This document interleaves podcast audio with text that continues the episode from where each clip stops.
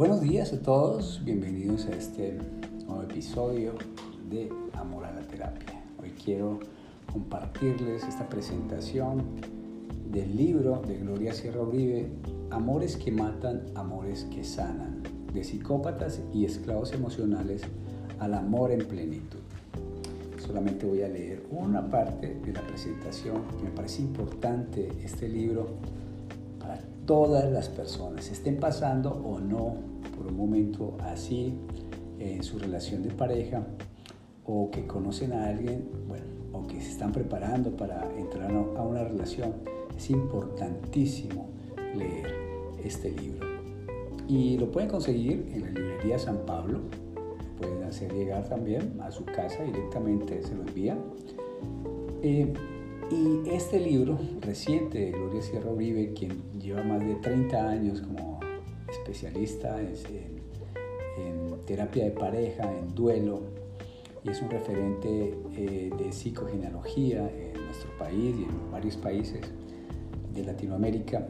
Así que tiene mucha autoridad y también pues acabamos de terminar un diplomado en psicogenealogía, más de 45 psicólogos, psicólogas, eh, terapeutas de pareja, eh, donde vemos que es importante todo lo que ella explica de una manera muy sencilla en este libro, cómo son las relaciones eh, del amor, que a veces se vuelven tormentosas y nos hacen sufrir.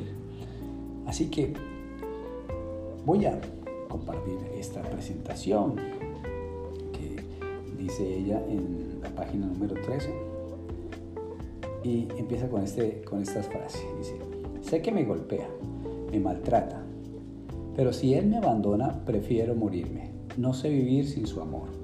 Estas palabras de una consultante de 35 años me llevaron como mujer, psicóloga y terapeuta de pareja a buscar razones y explicaciones de por qué alguien podía desear morirse antes de cerrar una relación a todas luces tóxica.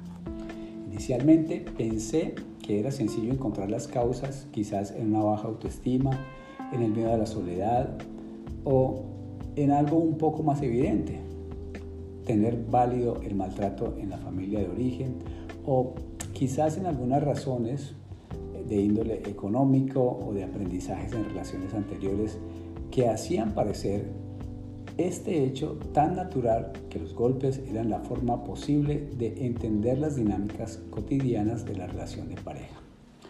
Lo cierto es que no fue nada sencillo tejer y entretejer esta lectura de amor, del mal amor, en estos escenarios violentos, silenciados por la dependencia afectiva, la minusvalía emocional.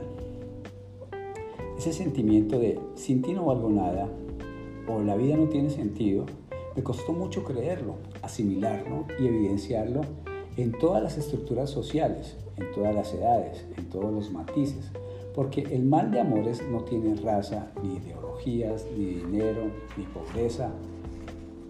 Ver tanto sufrimiento silenciado, tantas personas acorraladas en relaciones desastrosas, sin salida, envejeciéndose sin más remedio que la resignación, el silencio, la tristeza y el abandono afectivo, esperando que el tiempo vaya pasando y que quizás algo externo suceda para poder salir de esa cárcel llamada amor.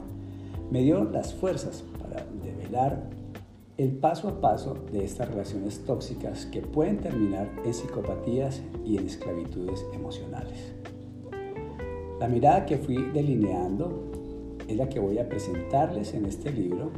En el primer capítulo quise comprender las relaciones tóxicas que envenenan el alma y la vida, de las cuales es muy difícil salir.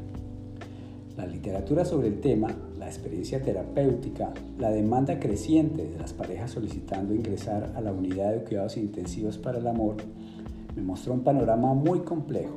En algunos momentos llegué a pensar que vivir bien en pareja era casi un milagro.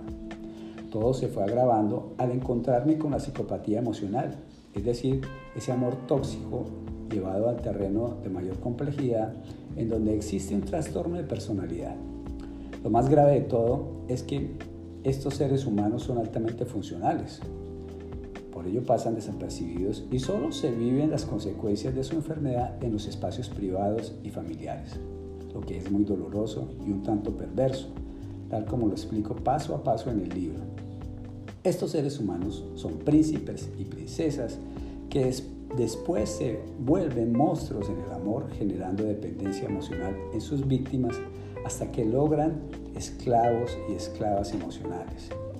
Todo esto será el primer capítulo, es decir, el amor que mata. Me pregunté para el segundo capítulo de dónde salían estos hombres y mujeres que podían incluso llegar a cometer un feminicidio, un homicidio o quizás en momentos tan desesperados llevar a su pareja o llegar ellos mismos al suicidio. Encontré la fábrica de los psicópatas emocionales, así como de los y las esclavas emocionales. Este segundo capítulo es entonces un acercamiento a la explicación de este mal amor. Explicación que ustedes leerán en estos momentos, en tres momentos.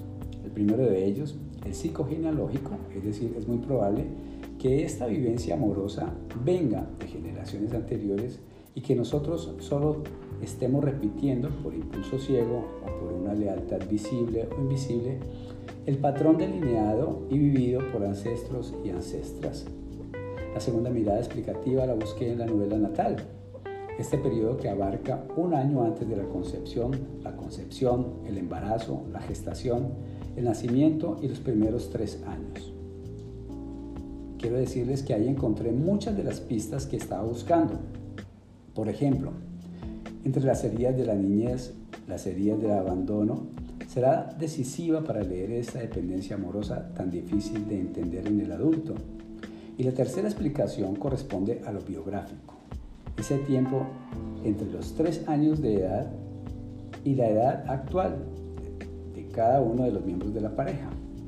Aquí, la fábrica de relaciones tóxicas, psicopatía y esclavitud emocional están en plena producción, en tanto en la primera infancia y hasta la adolescencia podemos ser testigos de pautas de crianzas erróneas en donde no existen límites para los hijos e hijas, se les da sin medida, se les evita a toda costa el dolor de perder, se les permite que desde muy pequeños sean los que tomen decisiones. Todo esto los hará tiranos, hedonistas, demandantes y lo más grave es que sentirán que lo merecen todo sin dar nada a cambio. Hasta aquí el texto es realista, doloroso.